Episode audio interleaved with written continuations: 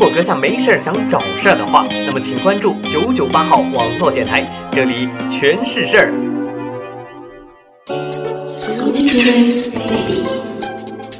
晚安，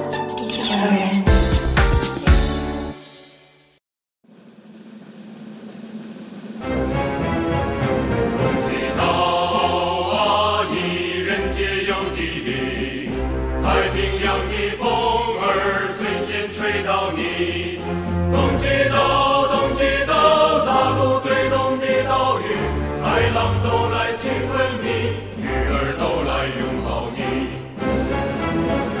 东极岛，你是人间的仙境，太平洋的阳光，它最先照耀着你。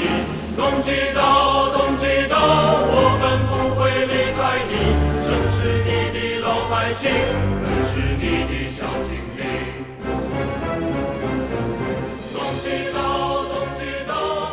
欢迎收听九九八号网络电台，我是泡泡。我们会死很久，所以别活得太着急。有些人活得很累，并非生活过于艰难，而是太容易被周围的环境所感染，被别人的情绪所影响。其实，我们都是活给自己。很少有人真的在意你，把你放在心上。很多时候，我们会不自觉的随大流，然后把自己弄得很忙、很累，然后我们自己很感动，觉得我付出那么多，却得到这么少，甚至什么都没得到。太不公平了。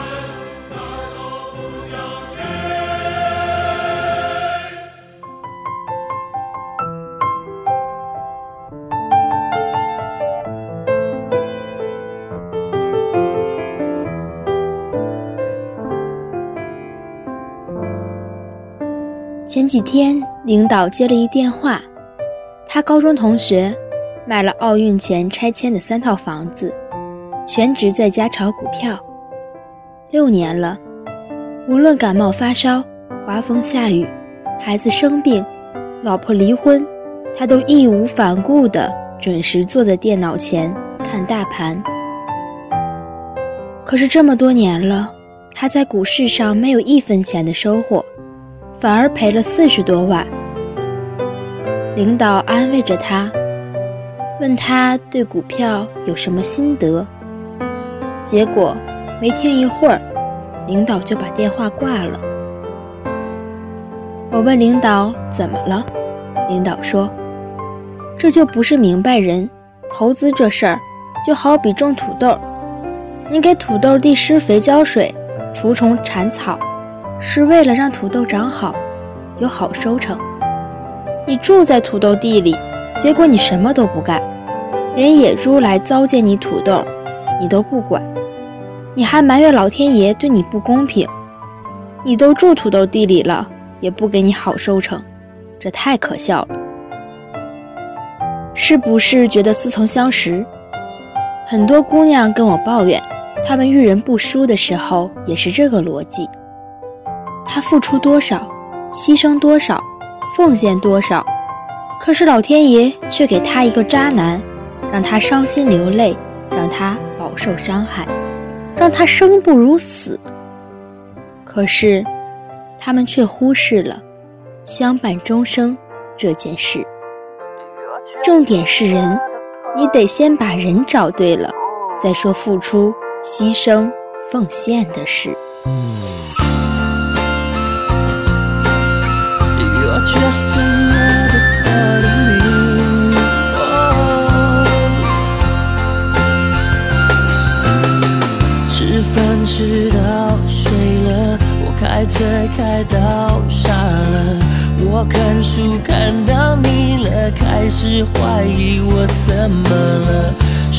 他说道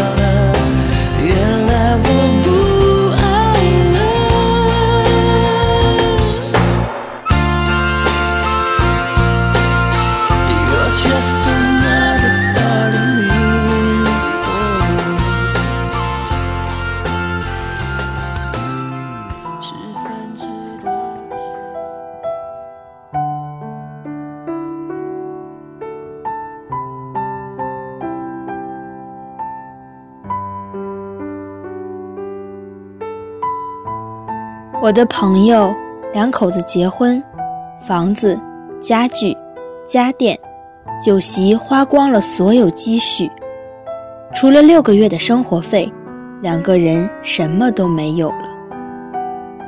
新婚三个月以后，我的朋友算账，这三个月存了多少钱，花了多少钱，选了什么品种的理财，收益了多少，然后。得出结论：三个月，两个人攒了四万多元钱。我朋友老公听完了，看着他笑着说：“没事儿，下周发了项目奖金就有五万多了，在下周发了工资就有六万多了。这就是好男人，他不会依靠你去解决问题，他会和你一起去解决问题。”为你们的未来负责，踏踏实实的跟你过日子。那些还没怎么着，先要求你付出这个、付出那个，让你帮他解决问题的男人，不能说对你没真心，至少证明他还没学会承担责任。我喜欢和这样一个人聊天，我们是截然不同的女人。他会好几国语言，我除了北京话，方言都听着困难。他很温柔，对什么事都不生气，我情绪化。他年纪比我大，孩子大，而我的家庭生活刚刚开始没几年。我习惯每天做很多事，他倡导精简生活，可是我们很聊得来。我们在读书上有很大的相同之处，我们都习惯梳理框架，抓住重点阅读，把值得学习的地方都记下来。这让我们有很大的共同点。我们俩读书都很快。当所有人质疑我们俩读书为什么这么快，怎么写出书评的时候，只有我们俩能够理解对方，知道总结。能给阅读带来多大的好处？总结不光给阅读带来好处，也给写作带来好处。我们部门有个同事，他负责的栏目是行业，总是抱怨公司平台制约他，让他不能专心研究一个行业，耽误了他的青春，限制了他的发展。很多次他抱怨的时候，我都想说。后来想想，我大着肚子，别惹闲事儿。况且我说了，他也听不懂。其实只要他踏实一下，总结一下之前写这个栏目同事的文章，就能找到把这个栏目写好又提高自己的方法。之前写那个栏目的同事。跟他面对的资源环境都一样，人家却可以用一周时间分五期，把一个行业写得透透的，让其他研究所的行业研究员托其他同事说：“抽空我做东，你能不能把你写的什么什么材料员叫上，给我引荐一下？”在读书讨论群里，我们不光讨论读书的事，也常讨论写东西的事。我常常遇到编辑约稿，我能力太差，写不了的情况，我就让他们加读书群，找别人约。有个人让我把群里杂志编辑列个表给他，他跟媒体编辑们搞好关系，发表作品。我个人觉得吧，发表这件事的基础是你把文章写好了，而不是跟编辑搞好关系。做事之前，不妨好好的想想，把事情琢磨明白了再行动。行动之前的思考，怎么才能达到目标？怎么才能把事做成了？这些都是行动之前重要的准备。抓住重点，梳理出框架，总结好行动的步骤。其实，只要你自己梳理明白了，找到方向。就能把自己想做的事做成。之所以说努力大于选择，很大程度上是方向对了才能达到目标，方向不对，你走的时间越长，离目标越远。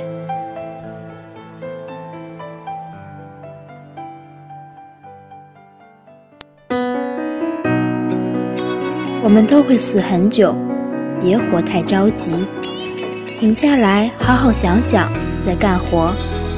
瞎忙只是感动了自己，不要急于攀附，所有的攀附都不能代表你自己的价值。